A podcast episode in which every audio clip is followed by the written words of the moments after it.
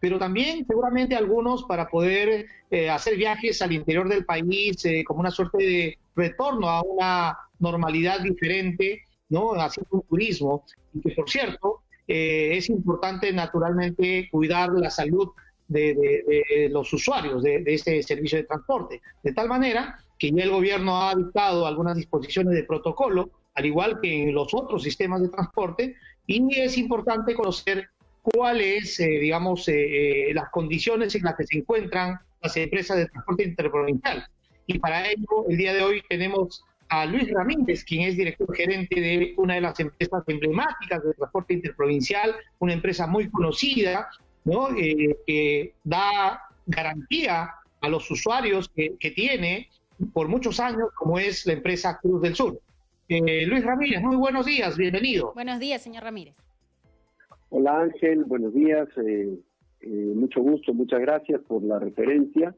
Quisiera complementar que Cruz Sur acaba de cumplir la semana pasada 60 años en el mercado del Perú. Obviamente por la situación, como en muchas familias, no ha habido fiesta, estamos ocupados en una crisis y además todos eh, tratando a la una de sacar al país adelante. Quisiera, me permitan felicitarlos porque este es un programa enfocado en un tema tan importante como es la movilidad. Los escucho tratando el tema del transporte urbano, el tema de la movilidad incluye bicicletas y también incluye todos los modos de transporte, eh, interprovincial, el aéreo, y ahí hay un concepto muy grande que, que no tiene una acogida por lo general en, la, en los medios de comunicación, con honrosas excepciones, siendo algo que todos vivimos a diario y que moviliza a todo el país, ¿no? Hay un concepto de conectividad, de trabajar todavía, la seguridad, todo está por hacer en el transporte del Perú. Yo les felicito a ustedes de estar enfocados en esta importante actividad. Eh, respecto de su pregunta, eh, puedo dar cuenta que, estamos listos, estamos esperando que se formalice este anuncio de reinicio el día 15, creo que así va a ser. Eh, y las personas mm, seguramente muchos han quedado en un embalse, ¿no? Pendientes de retornar, de ir a sus lugares eh, de integración familiar, pero en los motivos de viaje son fundamentalmente estos, viajes por motivos de familia, por motivos de trabajo también y por motivos de turismo, son los tres motivos principales. El de turismo estamos intentando conjuntamente con agencias de viaje, hoteles y restaurantes promover el turismo interno porque el turismo extranjero va a demorar en reponerse. Eh, les quiero comunicar que nosotros, ante el anuncio de nuestro ministro, abrimos la venta de pasajes y, hay, tenemos una respuesta eh, muy importante, que supera nuestras expectativas, ¿no? y estamos eh, homologando todos los destinos, horarios y demás. En cuanto a la seguridad, eh, en nuestro caso, nosotros mantenemos operaciones de transporte por carretera para una cartera de clientes institucionales que están vinculados a la gran minería.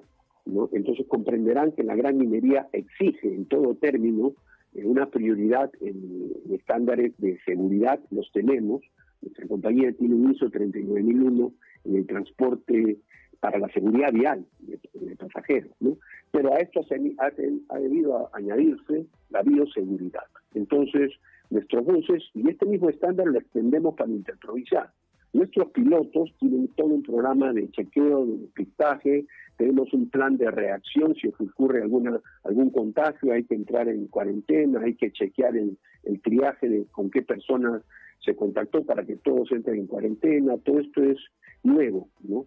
También este, nuestros buses son desinfectados, aplicamos en unos casos unos cañones de ozono que nebulizan todo el interior del aire, en otros aplicamos por aspersión este, amonio cuaternario, y ambos eh, elementos eliminan totalmente la presencia de bacterias y virus. Eh, nuestro procedimiento de embarque está señalizado para que solamente ingresen eh, personas que se van a embarcar, hay distancia física demarcada y hacemos siempre el control de temperatura.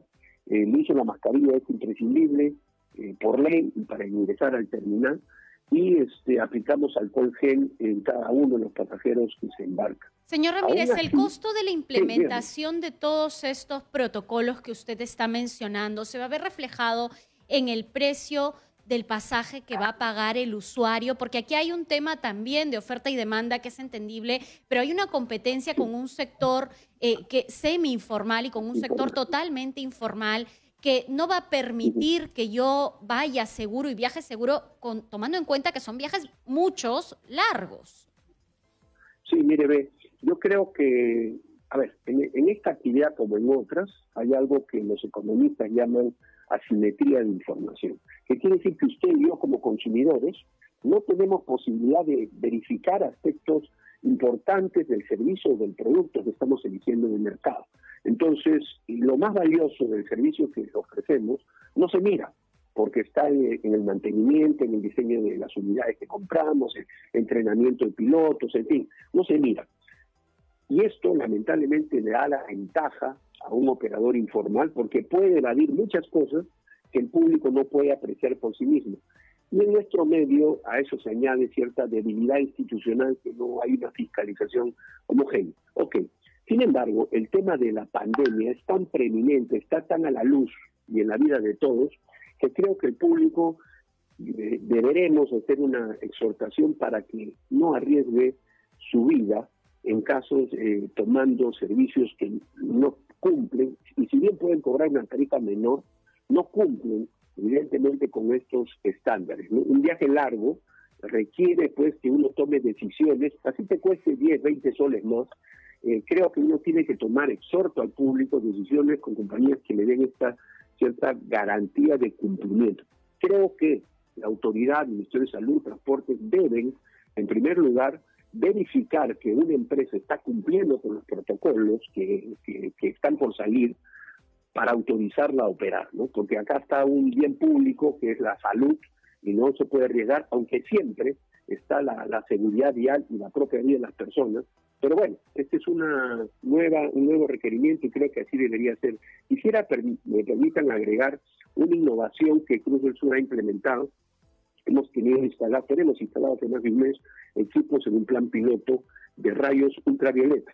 Estos están instalados en los ductos del aire acondicionado, porque así como el amonio cuaternario o el ozono destruyen el virus, los rayos UV, que son ultravioleta grado, grado C, este, destruyen al 99.9% todo tipo de bacterias y virus mucho más resistentes que el coronavirus pero tampoco puede ser aplicado ni directa ni indirectamente en contacto con las personas. Entonces, con el fabricante, en este caso Marco Polo, el fabricante de las carrocerías, desarrollamos este sistema, ellos han medido volúmenes por metros cúbicos y velocidad del aire que transcurre por los, por los ductos de aire acondicionado y se ha definido para un bus de doble piso un diseño de seis lámparas de rayos UV dentro de estos ductos, de modo tal que se aplica al flujo del aire que va a entrar a la cabina. De esta forma podemos eh, garantizar que los... Qué interesante, eh, Luis Ramírez, eh, esta novedad que nos trae Cruz del Sur. siempre ustedes han implementado diversos mecanismos que han sido una, digamos, algo que ha contribuido para brindar un mejor servicio y seguramente por ello muchos de nosotros, yo, hemos viajado en esta empresa de prestigio. Y realmente lo que es el César, ¿no? Eh, lo conocemos usted eh, muchos años, tiene una gran trayectoria. Y bueno, pero como decía Stephanie, tenemos un problema que es la informalidad. Y lamentablemente, a pesar que la autoridad eh, tenga algunas, digamos, acciones de fiscalización, no son suficientes. Vemos ahora que a pesar que está prohibido el, el transporte interprovincial, vemos minivanes, eh, autos colectivos, pues que burlan la ley y lamentablemente, pues eh, seguramente hay algunos, eh, algunas personas del orden que deberían controlar eso y se hacen de la vista gorda y lamentablemente pues hay toda una impunidad. Pero más allá de ello, dentro de su experiencia profesional, digamos, ¿qué es necesario para que el transporte interprovincial eh, no sufra este flagelo de la informalidad, porque no solamente es transporte interprovincial, sino también eh, sufre ese problema del transporte urbano y otras modalidades de transporte.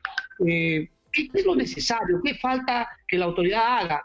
Porque hoy en día no solamente se trata de combatir la informalidad porque afecta la inversión del formal, sino porque más allá de ello está la vida y la salud de la población en general. Y por lo tanto, si esto no se pone a buen recaudo, tendremos un rebrote y el, transporte interprovincial, que bien puede salir nuevamente, de repente vamos a empezar eh, ante un rebrote a dar pasos para atrás. Entonces, ¿qué es lo que debemos hacer eh, todos en forma conjunta, la autoridad, el privado, los usuarios? ¿Cuál es el mensaje, eh, Luis Ramírez, al respecto, por favor? Mire, Ángel, su pregunta va a la raíz del problema que hace que el transporte en el Perú, el transporte de pasajeros, interprovincial, urbano y demás, tenga todas las distorsiones que tiene. La más grave, la inseguridad vial. Los miles de personas que año a año deben fallecer, fallecen o son dañados en su seguridad vial. ¿Por qué? Yo les hice referencia hace un momento a algo que ahora, cuando nos baja la marea, se ven las rocas. Hoy día, con el problema de la pandemia, es más notorio el riesgo. Oye, ¿qué pasa si sale la compañía los palitos así nomás, pues sin cumplir nada? Oiga, puede contagiar a la gente, cobrando menos, pues hace que la gente lo prefiera y la gente en su condición natural toma su mejor decisión. Oye, aquí me cuesta menos, ya pues si tomo. Pero hay de por medio un bien público, un bien social, que es la seguridad y la vida de las personas para cuando existen actividades que, conllevan un bien público, el Estado tiene, así sea libre mercado, tiene que establecer condiciones, porque los bancos. Los bancos es un libre mercado, pero si usted o yo queremos poner un banco, no podemos. Tenemos que ir a cumplir una serie de requisitos que primero me los validan y después empiezo a operar. porque el ahorro del público es un bien público, hay que defenderlo. Y desde el primer día la superintendencia me está diciendo, señor, eh, qué ahorros captó, a quién le prestó, le pagaron o no, y si entra en insolvencia, el Estado lo interviene, y sin embargo es un mercado competitivo. Este ejemplo quiero traerlo acá, al caso del transporte interprovincial, y no solo respecto al riesgo de, la, de contagio en este momento, sino al riesgo que, que está impreso en los servicios de transporte de pasajeros en el Perú.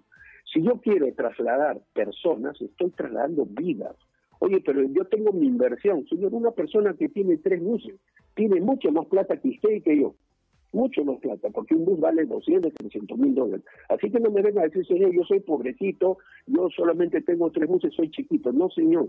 Usted tiene suficiente capital como para poder cumplir esa actividad con todas las condiciones que el público requiere. Aquí no se trata del interés de las empresas, acá se trata del interés de 98 millones de pasajeros que transitan año a año en el interprovincial y en el urbano son 3.200 millones de pasajes al año. Entonces, es necesario que para cumplir esta actividad usted acredite el cumplimiento de requisitos. O sea, que entre cualquiera en el interprovincial, sí, pero no de cualquier manera, pues ahí el Estado tiene que cumplir señalando requisitos previos. Y que todos, señor Ramírez, de todas formas estemos inmersos en esta situación. Nosotros como usuarios exigir las medidas, ustedes como empresas brindarlas a favor de toda la comunidad y por seguridad de todos, y también el Estado que asuma el liderazgo de fiscalizar. Muchísimas gracias, señor Luis Ramírez, director gerente de Cruz del Sur. brevemente, por favor.